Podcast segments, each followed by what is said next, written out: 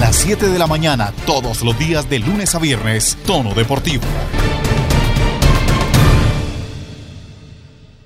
Buenos días. País en donde no han llegado las vacunas, país en donde el presidente de la República nos manda a rendir el jugo de naranja. País, el único país de Sudamérica en donde no han comenzado la vacunación. Y el tercero del mundo, bueno, de Latinoamérica al menos, con más casos de coronavirus. Buenos días para todos ustedes. Dada que la situación política, social del país, pues no da para alegrías, vamos a hablar de deporte y vamos a tratar de alegrarnos un poco la vida el día y este comienzo de semana que para muchos es muy duro, hablando de buenas noticias del deporte. Este fin de semana, además de tener fútbol y de la lesión constante de James Rodríguez, que salió lesionado, que más adelante estaremos hablando de ello, y también del desfalco de la de mayor en torno al dinero del fútbol femenino, que también vamos a hablar de ello, pues hay noticias buenas. Sí, el ciclismo colombiano tiene con qué celebrar y tiene por qué estar feliz. Pues en uno de los grandes eventos de este año, de los primeros eventos de este año, un nacional se ha quedado con el podio, con el primer lugar del Tour de la Provence. Ya vamos a hablar de ello, por ahora bienvenidos, esto es Tono Deportivo.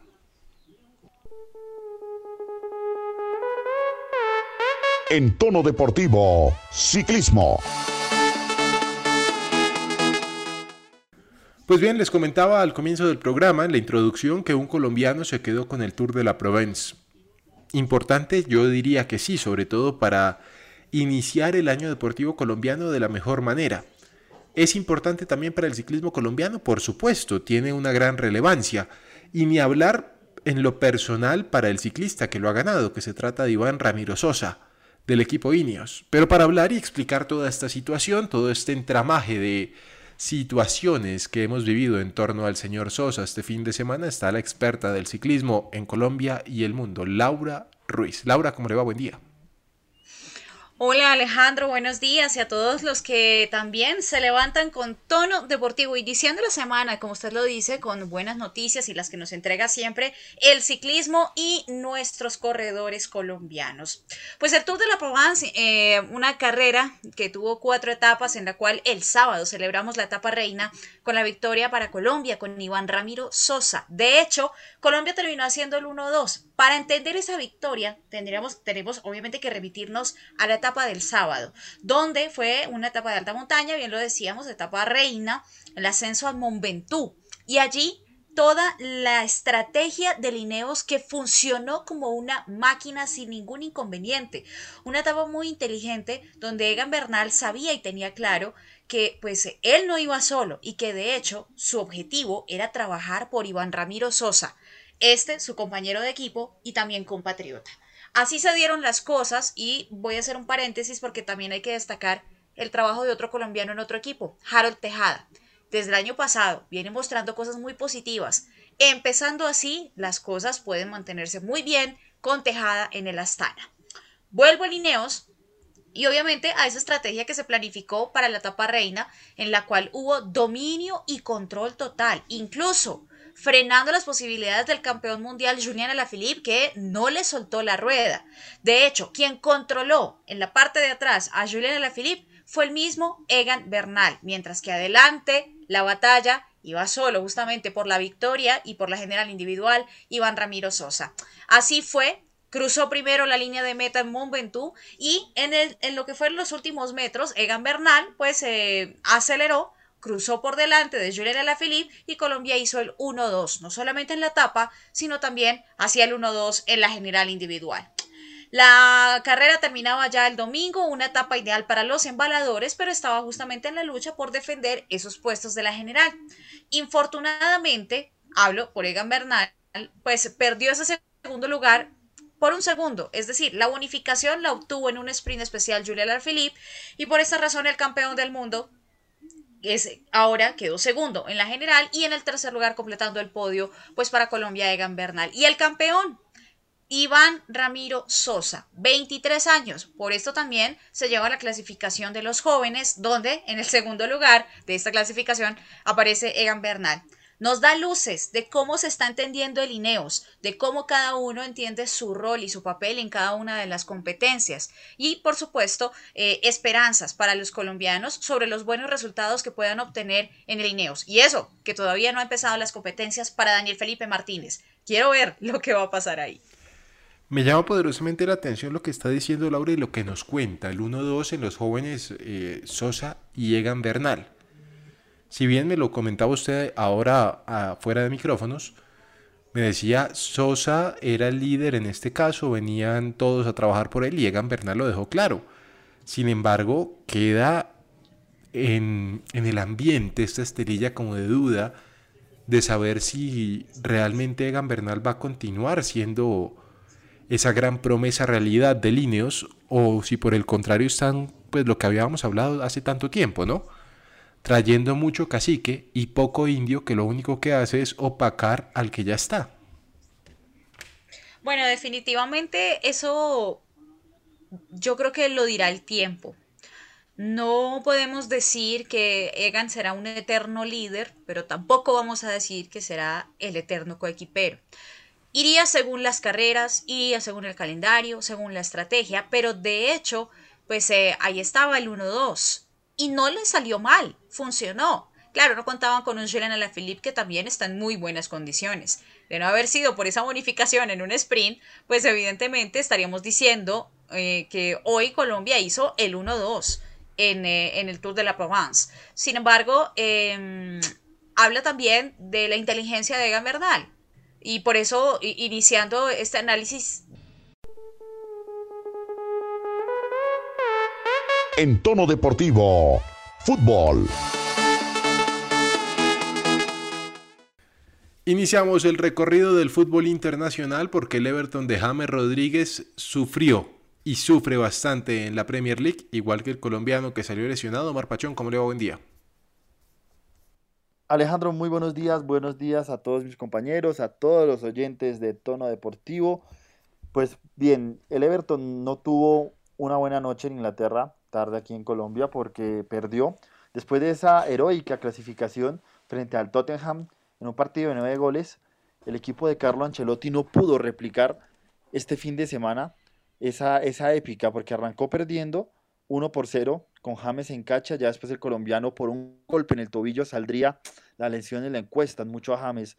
Eh, no, no, no le está yendo muy bien en ese aspecto y ya yo creo que se convierte en un dolor de cabeza para Carlo Ancelotti, que ha empezado a confiar mucho en Sigurdsson, este finlandés que con el fichaje de James se vio relegado, pero ha tomado más protagonismo por la ausencia del colombiano.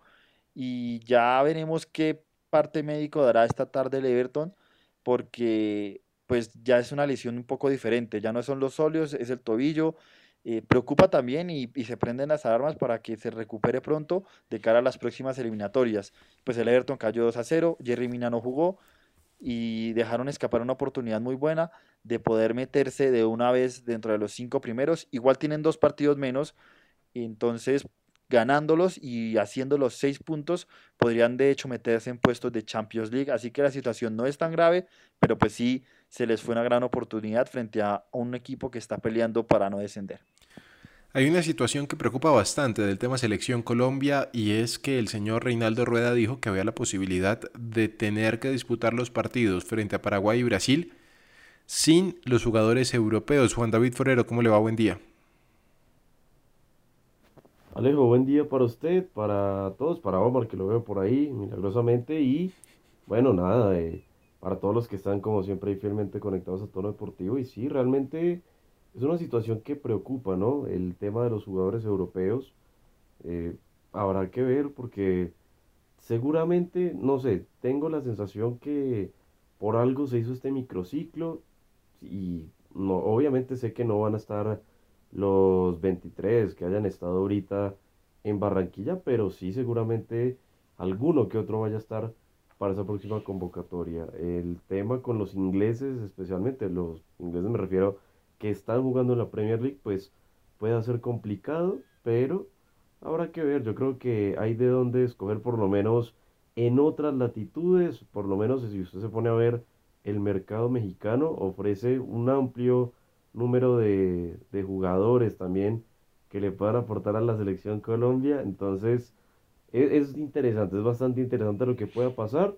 Y claro, se pierde algunas fichas, pero no sé, siento yo por lo menos ahorita viendo el nivel de algunos jugadores, no sé si haya otros de pronto en otros lados que puedan reemplazarlos, porque, a ver, por ejemplo, el tema de Davinson Sánchez en Tottenham ya es un poco preocupante. Vienen dándole la confianza y todo, pero no está teniendo sus mejores actuaciones el central del Tottenham. Entonces, hay jugadores que creo que tienen que lucharla bastante fuerte porque se empieza a complicar la cosa y claramente la selección creo que ahorita no está para tener jugadores que no estén en su mejor nivel y que no vayan a dar al máximo porque ahí sí como dicen el palo no está para cucharas y mucho menos sabiendo cómo viene la selección y también empezando un nuevo ciclo. Complejo el tema, estaremos al tanto de lo que suceda en las próximas semanas. Seguramente se dará a conocer lo que va a determinar el profesor Reinaldo Rueda y también lo que pase a nivel mundial, que va a ser fundamental para poder decir qué es lo que va a suceder. Hablando de cosas interesantes que ha pasado con los colombianos, buena actuación del señor Edwin Cardona con Boca Juniors, que cada que juega pues está siendo protagonista con el equipo Ceneice, el equipo de Miguel Ángel Russo. Pero vamos a hablar del fútbol profesional colombiano porque hubo noticias, independientemente de las victorias y las derrotas. Uno por dos terminó el partido entre Pereira y Patriotas. Ganó el conjunto de Patriotas. Alianza Petrolera igualó sin goles con el Once Caldas. América de Cali venció 2 por 1 al Boyacá Chico Omar Pachón. Alejandro, pues sí, América de Cali logró su primera victoria en esta Liga Betplay 2021 y primer semestre a ver, fue un partido eh, raro porque obviamente no fue esa sinfonía que, terminó siendo la América, sobre todo en, eh, en, el tema de equipo como tal, vivió más de las individualidades frente a un tema muy grave, pues no, pues grave pronto para, para el equipo americano, que es la baja de Duan Vergara, pero Santi Moreno, un pelado de la cantera, un chico de la cantera de la América de Cali, se puso el equipo al hombro, jugó sensacional. El segundo pase es un, pase de categoría internacional. Un jugador que yo creo también va a estar dentro de poco en la mira de los equipos del exterior. Y mm, terminó ganando 2 a 1. También Alejandro eh, figura Graterol. Juan David lo decía, Diego Novoa es un arquero que merece un microciclo, pero yo no sé si tomó la mejor decisión al irse al América porque el nivel que tiene Joel Graterol es impresionante. Un arquero que salva los partidos, salva las victorias, es un arquero sacapuntos en lo que en su momento fue Wilker Fariñez para Millonarios. Y estos tres puntos yo creo que dos de ellos se los merece Graterol y uno Santiago Moreno, porque el partido en el resto en generalidad fue flojo. Y pues es la victoria para América en Tunja que no había ganado aquí en esta tierra y más pues eh, eh, en primera división, en segunda división sí logró algunas victorias pero pues ya empezó con, el pie derecho a la victoria en esta cuarta fecha, porque recordemos que América tiene dos partidos menos que los demás equipos. ¿Empezará a desinflarse el Millonarios de Gamero o sería que el planteamiento de Alexis García y su equidad fueron más poderosos, Omar, en la derrota 1 por 0 de Millonarios frente a la equidad? Alejandro, pues, eh, a ver, son dos cosas. Voy a hablar primero del equipo local de, de Equidad. Cortico Alexis García es un técnico muy inteligente, sabe interpretar muy bien. A mí no me parece que, que, fuese o que sea un técnico ultradefensivo. Sabe administrar los partidos, sabe cómo debe jugarle a cada rival. Es un equipo que se adapta. No, no es que Equidad sea un equipo netamente eh, eh, que, responda ante los ataques. Equidad plantea los partidos de esa forma, en algunos atacando, en, otros defendiendo, no es solamente reactivo el equipo, sabe amoldarse muy bien. Le complicó el partido a Millonarios, Equidad sabía que se iba a pelearle de tú a tú en la mitad de la cancha, en el tema de profundidad, iba a perder con el equipo de Alberto Gamero. Lo entendió muy bien el equipo asegurador, le complicó el partido a Millonarios. Ahora pasando al equipo de, de, de Alberto Gamero, no fue de pronto el plan que que el técnico quería plasmar en la cancha. Fallaron de pronto esas individualidades. Yo creo que costó un poco el tema del microciclo, porque si bien los jugadores llegaron potenciados y muy activos, no estaban conectados con la idea del grupo. Yo creo que fue muy arriesgado en poner a los cuatro titulares. Bueno, de pronto Juan Moreno pudo haber estado y Román en la banda, pero de pronto haber rotado un poco la nómina, darle un poco de descanso a Emerson Rivaldo, a Chicho Arango y, poner en esa banda, de yo, no sé, a un Juan Camilo Salazar. Eh, que, venía ya trabajando en la semana con el grupo. Yo creo que eso también le pasó factura a Millonarios. No es una derrota abismal, no es una derrota para jalarse los pelos, sí es eh, malo que haya dañado la racha que tenía Millonarios de 20 de 21 fechas invicto por liga, 17 en torneos oficiales y mm, pues es eh, un momento para que Gamero anote esos temas tan recurrentes que puedan pasar no este semestre sino el siguiente, de que le tomen jugadores en un equipo tan bueno y tan balanceado para un microciclo. Y ahí es donde debe darle un recambio. También para mí le ganó la partida Alexis García en el tema de los cambios, los hizo en el momento adecuado y mejor los retoques que hizo, sobre todo en el centro del campo. Gamero trató de retocar el frente de ataque sacando a Fernando Uribe y las bandas, pero yo creo que también fueron tarde y tal vez eh, no, no fue el jugador o el cambio nominal que se esperaba, sino más estructural. Yo creo que, por ahí pasó el partido, igual pues eh, eh, no es, un, es una derrota catastrófica ni tampoco es una mala victoria para Equidad, que lo hizo muy bien. Muchos dicen que no, que Alexis García es muy defensivo. A mí me parece que Alexis García es un técnico muy bueno y esta Equidad complica a los equipos. Le ganó a Junior, le ganó a Nacional y hay que tener mucho cuidado este semestre los equipos grandes, porque Equidad está en vinas de hacer una muy buena campaña y eso que le han quitado varios jugadores, igual le cambian las figuras, pero el reloj de Equidad sigue funcionando muy bien. Esta Equidad se puede descifrar y se puede decir de ello en un resumen que es un equipo con un técnico inteligente, un técnico que ha sabido de las debilidades que tiene individualmente en su equipo volverlas una fortaleza, sabe leer muy bien al rival y de esta manera ha sabido aplacar a duros contrincantes. Frente a Millonarios sucedió al final perder en el último minuto, si bien es perder, digamos que tiene una connotación completamente distinta si se evalúa el proceso y no tanto el resultado. El Deportivo Cali venció 1 por 0 a Águilas Doradas, ya no cuentan con Agustín Paravecino, Junior y Envigado igualaron a dos tantos, y el Independiente Santa Fe consigue su cuarta victoria en línea al derrotar 2 por 0 al Bucaramanga don Juan David Forero.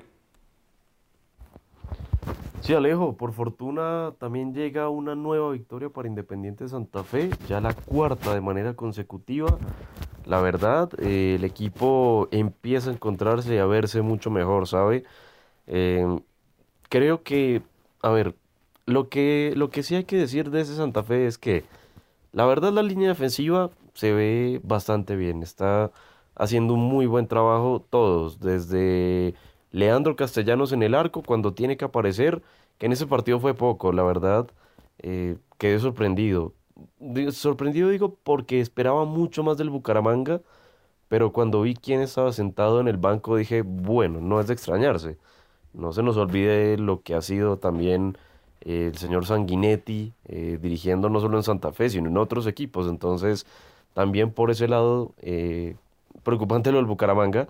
Pero de Santa Fe vuelvo y digo, la línea defensiva de verdad muy bien para mí, y lo dije en un análisis con los colegas de Vamos León, la verdad, la clave estuvo en los laterales, así como el partido anterior había sido el trabajo de los volantes de primera línea, que volvió a ser importante, lo de Giraldo y Pico, recordando que Santa Fe repitió alineación, en esta ocasión lo hecho por eh, Mosquera y Carlos Arboleda fue un gran trabajo, de verdad para mí, especialmente lo de Dairon Mosquera por la izquierda, Santa Fe jugó muy bien, se entendió muy bien como lo viene haciendo con eh, John Arias, que evidentemente eh, terminó como la figura del partido, para mí no lo fue, más allá que para mí en el podio está segundo, porque tuvo jugadores muy importantes, el mismo Kelvin Osorio, eh, incluso, y lo dije también en mi opinión, lo que hizo Sherman Cárdenas, oiga, impresionante, ese partido lo pudimos hacer con los colegas de Adictos al Balón y los de Vamos León, y déjeme decirle que de verdad, el, cuando entró Sherman Cárdenas, ese fue el cambio que necesitó Santa Fe, ese fue el jugador que cuando entró se sintió que no fue un cambio más, sino que realmente entró, pesó y aportó, que fue lo más importante por parte del jugador que, bueno, ya sabemos eh, todo lo que ha tenido que pasar y además anotándole un gol y es que de verdad el penal como lo cobró, siendo su primer penal, créame que eso es para uno decir, oiga, el, el hombre tenía que tomar confianza de alguna forma y ojalá que este también sea el camino para él. Y Santa Fe, que bueno, ya llega a 12 puntos, como lo dije, cuatro partidos seguidos ganando, cuatro partidos seguidos sacando el arco en cero. Eh, ya obviamente ahí donde uno puede decir el punto flaco, pero que no es algo nuevo, es la parte de adelante, la verdad, eh, ya uno se da cuenta que la salida de Rangel afecta totalmente, pero bueno, eh, por, lo por el momento no hay plata, están Ramos, están Valdés, el tema con el muchacho Brian Moreno está más quieto que nunca, lo digo porque he podido contrastar fuentes y me dicen ese tema hasta el momento no hay nada y pues tampoco es que uno diga ese muchacho llega a Santa Fe y sería el diferencial, no, tampoco es que uno diga es un jugador que está haciendo la diferencia, entonces son situaciones, habrá que ver qué tiene que hacer, qué más tiene que hacer eh, Harold Rivera, que sigue potenciando su, su equipo por lo menos y habrá que ver qué pueda pasar ahí, porque la verdad el equipo está haciéndolo bien, pero en esa parte de la definición no, no le está quedando muy bien. Más allá que vuelvo y digo, están sacando los puntos, pero hay que seguir trabajando fuertemente en potenciar a los delanteros. El Rivera lo está haciendo más en el colectivo, ¿sí? Pero claramente un equipo así, creo que teniendo buenos delanteros o constantes que estén en un buen momento, de verdad que podrían aportarle mucho más al equipo y más pensando ya en lo que será abrir con la Copa Libertadores eh, a bordo. Y Alejandro, yo concuerdo mucho con lo que dice Juan David, qué clase la de Sherman Cárdenas para cobrar ese penalti. Pero a mí me parece un resultado mentiroso porque esto no fue un partido, fue un entrenamiento de fútbol. Hay que decirle al Bucaramanga que a Bogotá no se viene a pasear, se viene a jugar. Y a Sanguinetti que respete el cargo porque es una plaza, Bucaramanga, muy buena, una plaza muy futbolera. Y el equipo, la verdad, tiene mucha mejor nómina que el año pasado, lo está haciendo mucho peor. Y Bucaramanga no este año, pero puede que el otro ya esté muy comprometido con el descenso y le facilitó demasiado las cosas a Santa Fe. Un Santa Fe queda muy bien, pero la verdad, ayer en el Nemesio Camacho el Campín tuvo un entrenamiento bajo la lluvia, con muy poca exigencia y un equipo muy pobre, el de la Ciudad Bonita. Y, y, y, ojo ahí, porque las informaciones que dan de diversos medios, diversos periodistas, es que en las próximas horas podría ser que le digan a Guillermo Sanguinetti, señor, muchas gracias, quiere volverse a Uruguay, bienvenido sea, porque no está convenciendo, más allá que lo habían ratificado para este año, pero se están dando cuenta que lo que está haciendo Guillermo Sanguinetti por el momento eh, no es para lo que estaba haciendo eh, la reconstrucción del Bucaramanga, que creo que también hay que verlo por ese lado, ¿no? Bucaramanga que cambió casi que toda su nómina, si usted se fija, Alejo, Omar y a los oyentes, eh, del equipo del año pasado, que me acuerdo que estén por ahí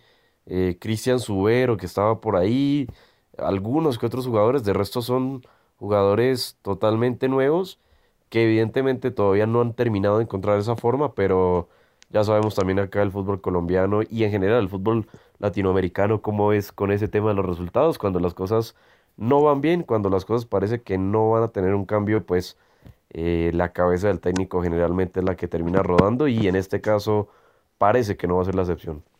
Contrató 21 jugadores el Bucaramanga para, para este semestre. Recuerden una cosa, cuando una directiva sale a respaldar a un técnico es porque tiene las horas contadas, sobre todo en Colombia. Entonces el tema Sanguinetti, por más de que lo hayan reafirmado en el cargo, sencillamente obedece a la naturaleza del fútbol colombiano, a la idiosincrasia propia del fútbol nacional, de este balompié que es pobre y paupérrimo en muchas cosas y muy pero muy alimentado en otras, así que es lo que se espera. Medellín derrotó 1 por 0 a Jaguares y recordemos Medellín viene de celebrar, viene con viento en la camiseta, luego de haber ganado frente al Tolima por penales la Copa Colombia. Esto es todo deportivo, ya seguimos con más noticias.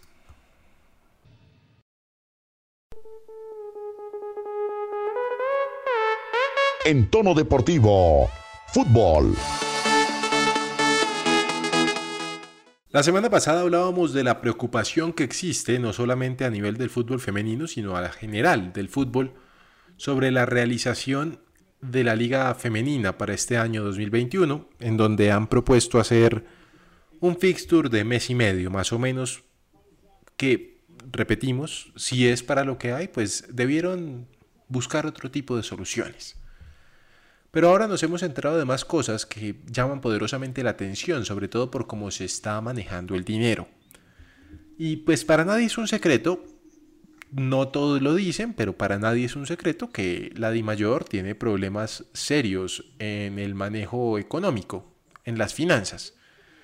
Hay dineros que llegan, hay dineros que no llegan y hay dineros que se pierden. La FIFA entrega un incentivo fuerte a la Federación Colombiana de Fútbol para implementar y forzar para que haya mayor fútbol femenino, para que haya proceso de fútbol femenino. El dinero que llega de la FIFA pues muchas veces no llega a las jugadoras de fútbol, sino que se queda en el camino.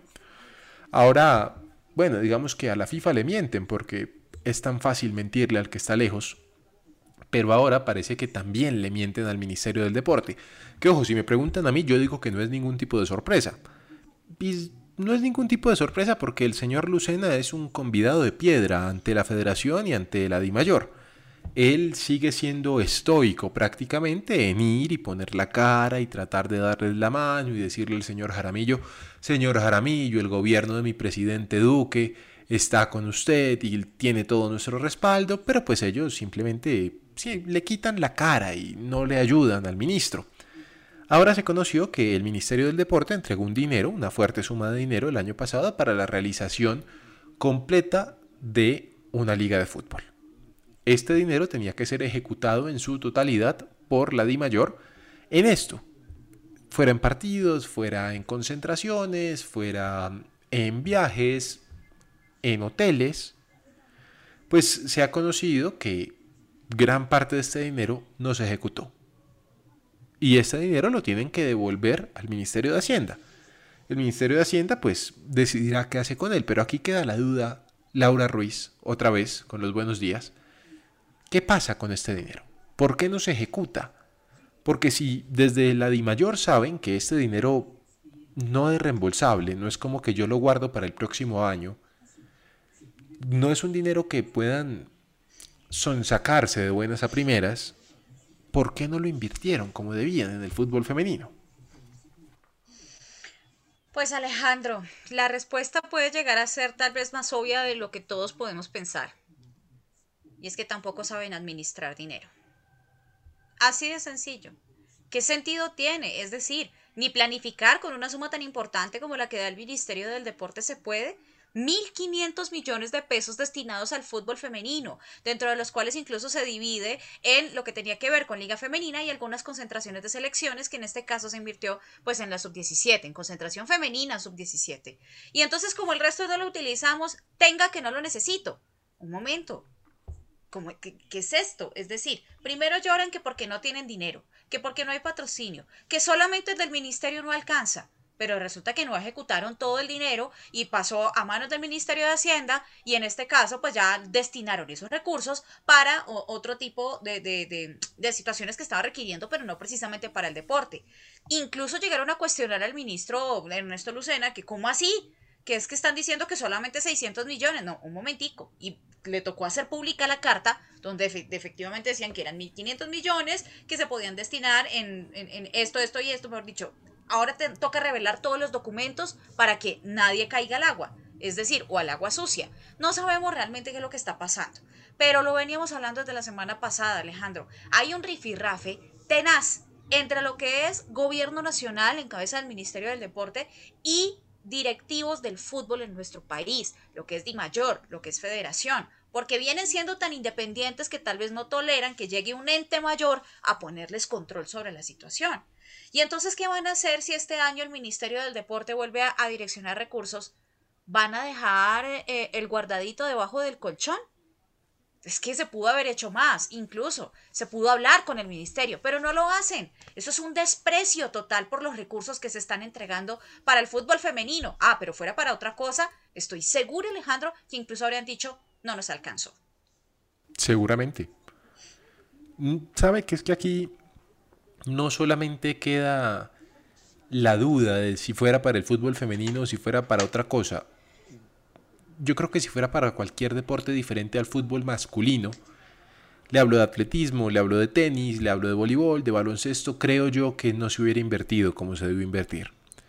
Y esto es lo triste, realmente hay un ministerio que trata de hacer un esfuerzo a las buenas o a las malas, a las patadas como normalmente lo hacen o a las buenas, pero se pierde el esfuerzo. Se pierde completamente y queda completamente desdibujada la imagen tanto de un ministerio como de un ente privado y gente honorable como la es la gente que hace parte de la DI Mayor. Ahora yo pregunto, si el Ministerio del Deporte es que, el que contrata con el Estado, Laura, tiene que tener pólizas de seguro. Aparte, debe no tener ningún tipo de investigación ni por la Fiscalía, ni por la Procuraduría, ni por la Contraloría. Todos los de la DIMAYOR y la Federación tienen su guardado. Todos tienen investigaciones y le siguen soltando plata.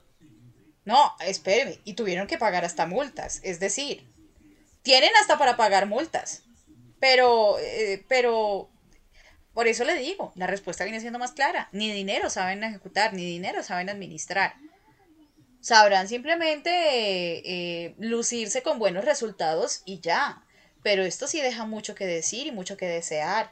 Es lamentable y sabe que me da esta vergüenza. Terminamos siendo tal vez eh, la pena ajena del fútbol femenino en el mundo. ¿Qué ejemplo vamos a dar? Mire usted unas declaraciones de Llorelli Rincón. Una vez empezó a dar a conocer toda esta situación. La misma Llorelli diciendo, gracias a Dios no nos dieron la sede del Mundial. ¿Usted se imagina? Nosotros lo transmitimos, nosotros analizamos y nosotros teníamos perfectamente claro que definitivamente Colombia no estaba preparada para acoger un Mundial femenino. Y esto simplemente sigue dando la razón.